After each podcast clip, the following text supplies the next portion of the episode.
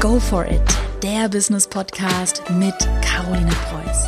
Alles rund um Online-Marketing, Businessaufbau und das richtige Mindset. Herzlich willkommen zu einer neuen Podcast-Folge.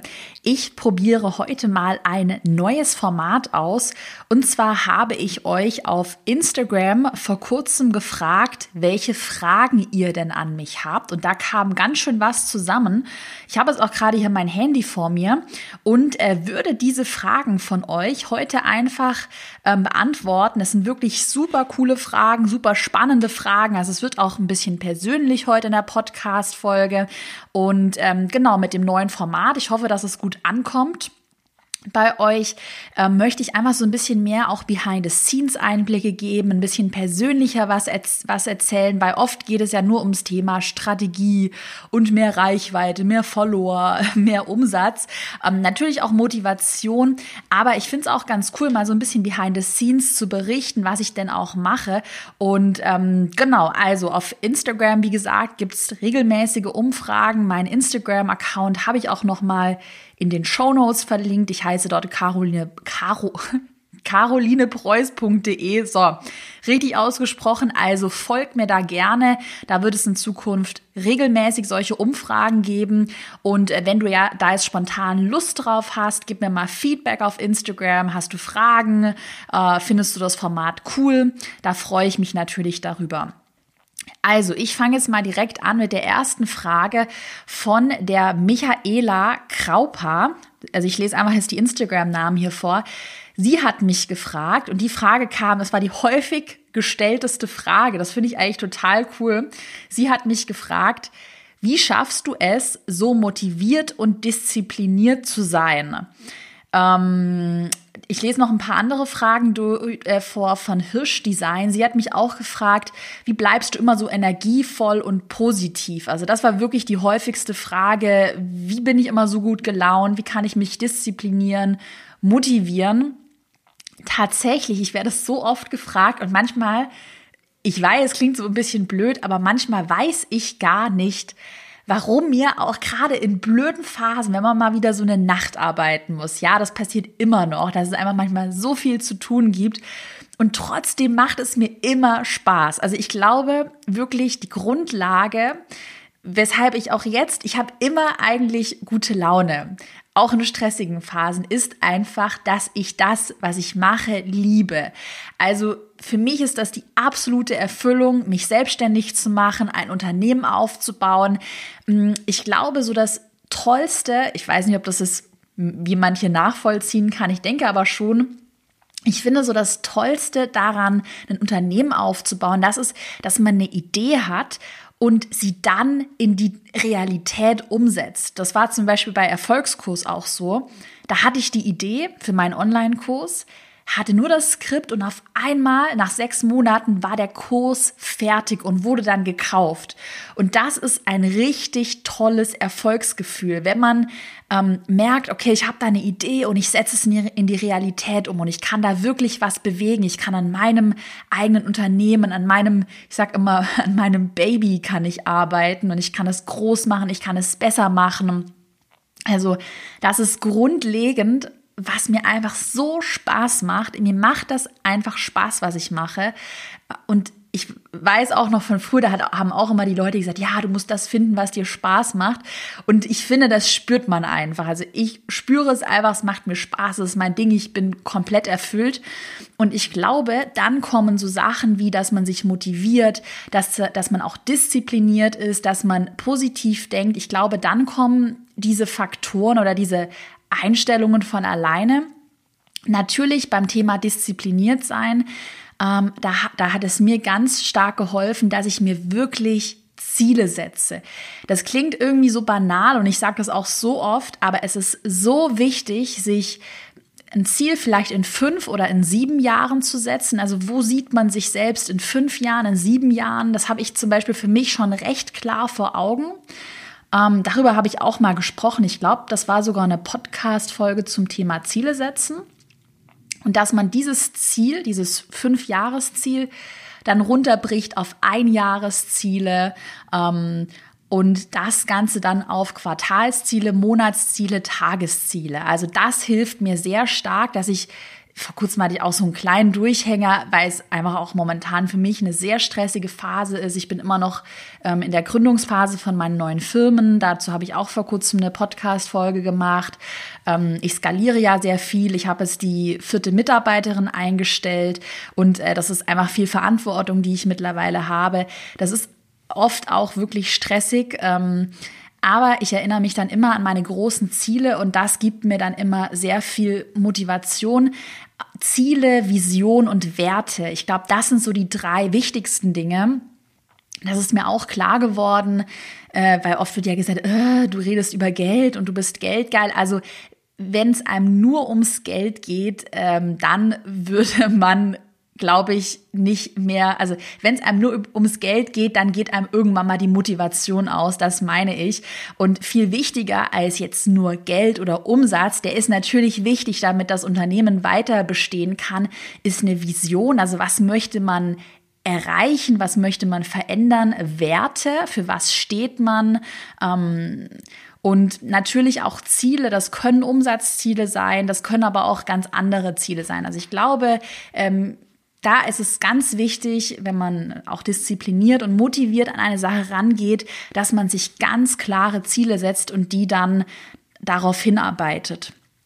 Was ich auch dazu sagen kann, äh, wir machen heute, wie gesagt, eine super ehrliche Podcast-Folge. Also ich spreche auch gerade einfach frei, ich habe mir kein Skript gemacht.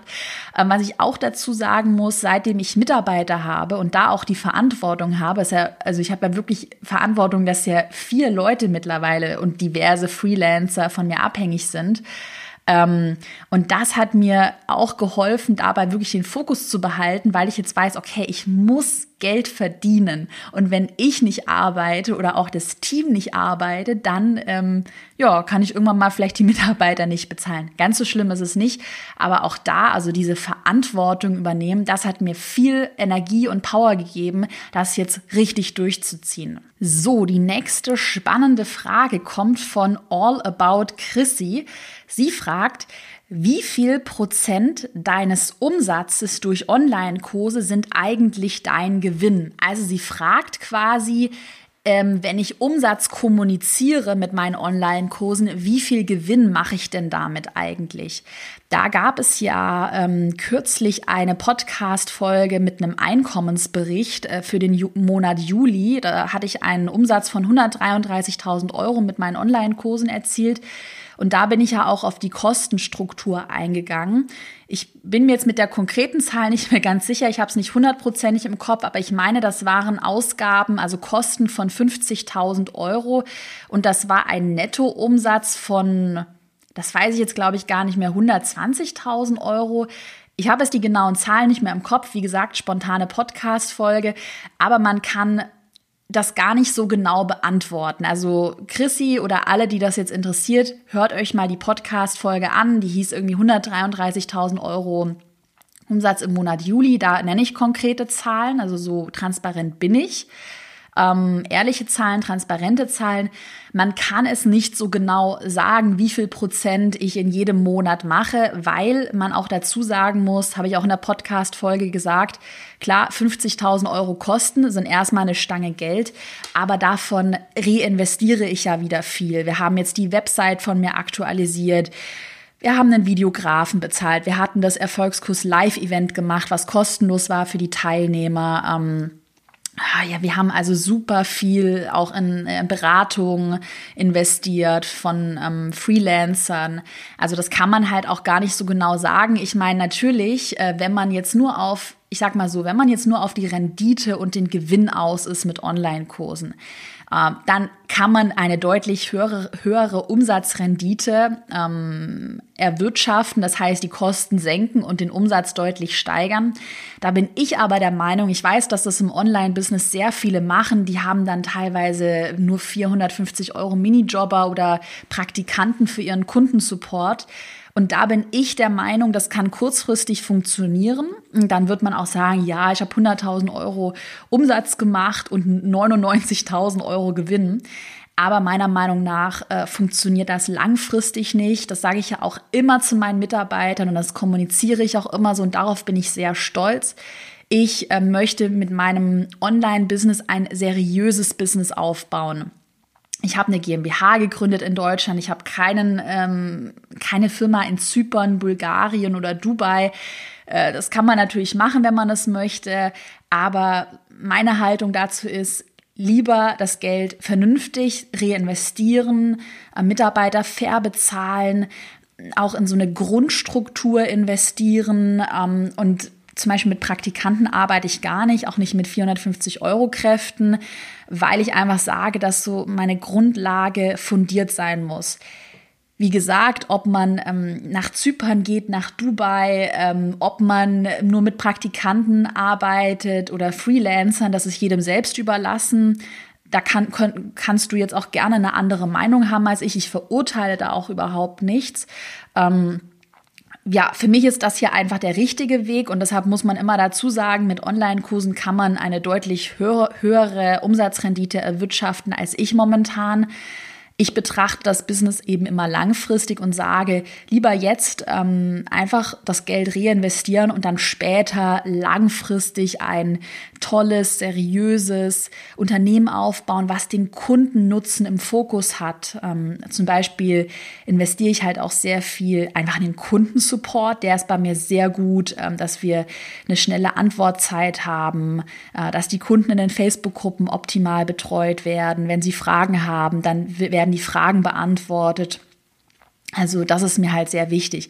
Generell, um nochmal auf Chrissys Frage zurückzukommen, was ich natürlich sagen muss, als ich ähm, angefangen habe und so ungefähr 10, 20, 30.000 Euro Umsatz mit meinen Online-Kursen erwirtschaftet habe, das war so Ende letzten Jahres, Anfang diesen Jahres, da war die Umsatzrendite deutlich größer. Also da hatte ich geringeres Werbebudget, geringere Personalkosten. Ähm, da hatte ich auch noch kein Büro und all diese Sachen. Aber wenn man wächst und wenn man auf höhere Umsätze skaliert, dann sind die Facebook-Anzeigen oder die Werbeanzeigen irgendwann nicht mehr so profitabel, wie sie früher waren. Das ist einfach so, je mehr Werbebudget, umso, ähm, ich sag mal nicht unprofitabel, aber also die Performance nimmt eben ab und natürlich muss man dann einfach in so eine Basis investieren, wo man vielleicht früher bei 10.000 Euro Umsatz noch sagen konnte, gut, das macht jetzt mal ein Freelancer oder das macht auch ein Minijobber. Das ist ja gar kein Problem. Ich verurteile das ja auch nicht. Ähm, aber wenn man wächst, dann äh, ja, erhöhen sich eben auch die Kosten. Aber so um den Dreh rum, also Anfang des Jahres hatte ich echt eine richtig gute Umsatzrendite, ich glaube von 80 Prozent. Und äh, mittlerweile denke ich mal, sind es so ungefähr 50 Prozent. Wir reinvestieren viel. Also wenn ich wollte, wären es 60, 70 Prozent. Ich hoffe, dass es dir geholfen hat, Chris. Ich hoffe auch, dass die Info für alle anderen ähm, spannend war. Ich finde, darüber sollte man viel mehr sprechen. Und ähm, ja, genau, also das zum, zur Umsatzrendite. Dann wird gefragt, von Mind and Stories. Die Frage finde ich auch cool. Als du noch nicht wusstest, dass du selbstständig wirst, was wolltest du nach dem Studium machen? Also tatsächlich habe ich ja BWL studiert an der Humboldt-Uni in Berlin. Und ich hatte ja auch damals schon einen Blog gegründet. Und das Spannende oder das, das Interessante dabei ist, ich hatte den Blog am, ganz am Anfang wirklich gegründet, weil ich mir dachte, ähm, wenn ich mich da mal nach dem Studium auf einen Angestelltenjob bewerbe, dann kann ich den Blog als Referenz nutzen. Also, dass man halt zeigt, man hat in seiner Freizeit was gemacht und so weiter. Und äh, tatsächlich, also ich, mir hat Buchhaltung und Controlling echt Spaß gemacht. Also da hätte ich mir vorstellen können zu arbeiten und Marketing hat mir auch Spaß gemacht. Ähm, so konkret wusste ich es nicht, aber ich wusste halt auf jeden Fall, dass ich Karriere machen will. genau, aber dass ich mich selbstständig machen würde, das war mir gar nicht bewusst, aber es war noch gar nicht in meinem Fokus. Aber tatsächlich, ja, irgendwas, hier, BWL, irgendwas in Richtung Marketing. Ähm, nee, aber irgendwas Zahlenlastiges, das wusste ich auf jeden Fall. Also nicht dieses klassische, ich schreibe jetzt irgendwas. Ähm, ja, irgendwas Zahlenlastiges wollte ich machen, aber das wusste ich nach dem Studium, also im Studium noch gar nicht. Ähm, Dann wird hier gefragt, wie bist du auf die Idee gekommen, Podcast-Folgen zu sprechen? Ähm, naja, was soll ich dazu sagen? Wie bin ich auf die Idee gekommen? Ich finde, Podcast ist ein sehr cooles Format, kann ich jedem nur empfehlen. Klar, man, es ist schwieriger, Reichweite aufzubauen, jetzt als auf YouTube, weil man hat ja keinen Podcast-Algorithmus oder nur sehr schwer. Ähm, ja, ich hatte einfach Lust drauf. Da dachte ich, hole ich mir mal ein Mikro und fang mal an. Und innerhalb von ja, einer Woche habe ich dann beschlossen, dass ich einen Podcast mache. Dann hier eine, eine mega coole Frage von der Fee Schönwald. Ich weiß nicht, ähm, ob du sie kennst. Sie ist Fotografin und äh, sie ist auch in meinem Erfolgskurs mit dabei als äh, Teilnehmerin. Und ich finde sie, wir haben uns auch schon persönlich kennengelernt. Sie ist so eine coole Persönlichkeit und sie fragt, Warum hast du keinen Führerschein, habe auch keinen? Tatsächlich ähm, wird das so oft gefragt, ich habe wirklich keinen Führerschein. Ähm, ich habe aber dafür einen Segelflugschein. Also quasi, ich kann Flugzeug fliegen, aber habe keinen Führerschein gemacht. Warum? ich weiß nicht, irgendwie habe ich keine Zeit dafür. Jetzt nicht. Ich wollte die dann immer machen und habe gesagt, ja, nächstes Jahr, nächstes Jahr, nächstes Jahr. Und ähm, ja, es sind so viele Dinge mit dem Unternehmen dazwischen gekommen und mit der Selbstständigkeit, dass es halt nicht auf meine Priorität ist, um ehrlich zu sein. Ich habe schon echt richtig Lust. Ähm, aber ich habe halt keine Zeit. Das ist der einzige Grund. Mhm. Dann wird hier gefragt von Doreen Falkenthal. Sie fragt, Hast du Zeit für Partnerschaft, Familie oder Sport? Das finde ich ist auch eine sehr spannende Frage. Ähm, tatsächlich muss ich dazu sagen, das hat bei mir echt viel mit Prioritäten zu tun und ich bin halt ein wirklich krasser Freak, was Arbeiten angeht. Also ich habe es ja auch schon am Anfang gesagt, ich liebe einfach das, was ich mache. Also ich liebe es, den Podcast zu sprechen, Sachen zu brainstormen, Kurse zu erstellen. Mir macht es einfach richtig Spaß. Mm. Und deshalb hatte ich lange Zeit diese Sachen, so privates Privatleben, Sport, ähm, gesunde Ernährung, habe ich immer auf eine untergeordnete Prioritätenliste gesetzt und habe das auch nie so richtig ernst genommen und mich nie darum gekümmert, muss ich ehrlich sagen. So die, das letzte Jahr habe ich halt super viel gearbeitet, gearbeitet, gearbeitet. Habe ich halt irgendwann auch gemerkt, habe ich ja schon oft auch thematisiert, okay, nur zu arbeiten und dann irgendwann auch Geld zu haben, das macht auch nicht glücklich. Und ähm, habe jetzt für mich einfach das Thema ja, Partnerschaft, Sport, äh, Ernährung, Freizeit, habe das auf eine höhere Prioritätenliste bei mir gesetzt. Da musste ich mich auch echt zwingen. Ich weiß nicht, ob ich gerade einen Workaholic zuhört. Einmal die Hand hoch, der das nachvollziehen kann. Ähm, ja, habe das eben für mich auf die Prioritätenliste nach oben gesetzt und habe mir auch ganz klare Zeiten festgelegt, in denen ich mir dann ja Zeit nehme, um mal wirklich ein normales, also kein Businessbuch zu lesen, ähm, um mal draußen spazieren zu gehen, äh, abends ins Kino zu gehen, äh, mit Freunden essen zu gehen und plane das schon sehr strategisch in meinen Tag ein, dass ich das einfach nicht vergesse, weil oft sagt dann mein Arbeitsgehirn, Caro, komm, noch eine Werbeanzeige, noch eine eine Sales-Mail und dann sagt aber mein, mein Kalender, nee, heute hast du Kochabend oder heute musst du noch eine Runde spazieren gehen. Also auf jeden Fall habe ich Zeit dafür. Es ist halt bei mir nur eine Frage, wie man die Prioritäten setzt. Und das ist eines meiner größten Learnings, wenn man langfristig in einem Business auch als Chef, Geschäftsführer performen möchte, dann ähm, muss man sich auch einfach Zeit für die persönliche Weiterentwicklung nehmen. Also mal ein Buch lesen, ähm, ein Seminar besuchen, Freunde, Familie, das ernst nehmen, den Körper ernst nehmen, Gesundheit, ähm, Sport, gesunde Ernährung. Genau, also das ist mein größtes Learning, bin ich auch vollkommen ehrlich. Letztes Jahr einfach gar nicht ernst genommen. Und äh, das hat sich jetzt bei mir auf jeden Fall geändert. Dann wird hier wieder eine Frage gestellt von Ach, komm schon, Mann. Eine, so eine richtige, ähm, wie so, wieder so ein Mythos, der da thematisiert wird zum Thema Instagram. Wenn man Anzeigen auf Instagram schaltet, gewöhnt sich doch der Algorithmus dran, oder? Also das ist, ich weiß nicht, woher die Leute das immer haben. Das ist wieder so ein Mythos. Ich glaube, ich muss mal eine Mythos in ähm, Podcast-Folge machen irgendwie Also das stimmt einfach nicht. Das ist ein Mythos. Äh, stimmt einfach nicht. Ähm, ansonsten hier noch eine Frage von Paulina Nana. Was macht dich glücklich und bist du es zurzeit? also auf jeden Fall bin ich glücklich. Also ich bin sehr zufrieden. Ähm, natürlich gibt es momentan einfach stressige Phasen, das leugne ich auch nicht. Also gerade passiert so behind the scenes bei mir sehr, sehr, sehr viel und ich, ich habe immer wieder so Challenges, wo ich mir manchmal denke, oh Gott, das schaffst du nicht, was machst du da? Ich glaube, das kann jeder nachvollziehen. Da habe ich auch gelernt, egal wie groß das Unternehmen wird, man hat immer diese Probleme, dass man an sich selbst zweifelt, ähm, dass man manchmal das Gefühl hat, man ist total überwältigt, überfordert, aber das ist ganz normal. Ähm, also auf jeden Fall bin ich glücklich, bin auch total stolz. Was macht mich glücklich?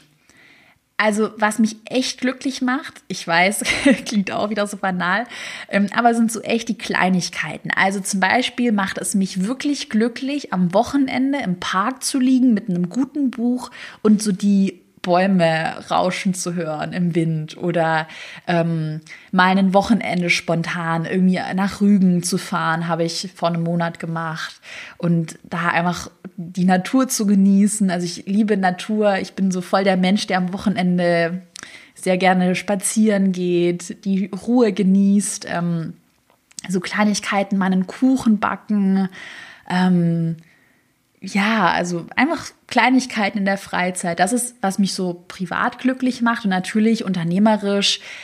Das erfüllt mich einfach mit riesigem Stolz, wenn meine Kunden zufrieden sind, wenn sie Ergebnisse haben, wenn meine Mitarbeiter glücklich sind, wenn das Unternehmen wächst.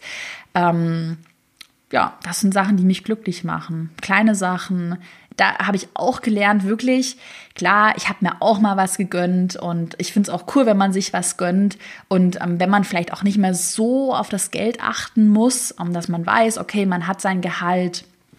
Und das ist gut und man kann sich davon mal was gönnen, ein leckeres Essen, äh, schöne Tasche.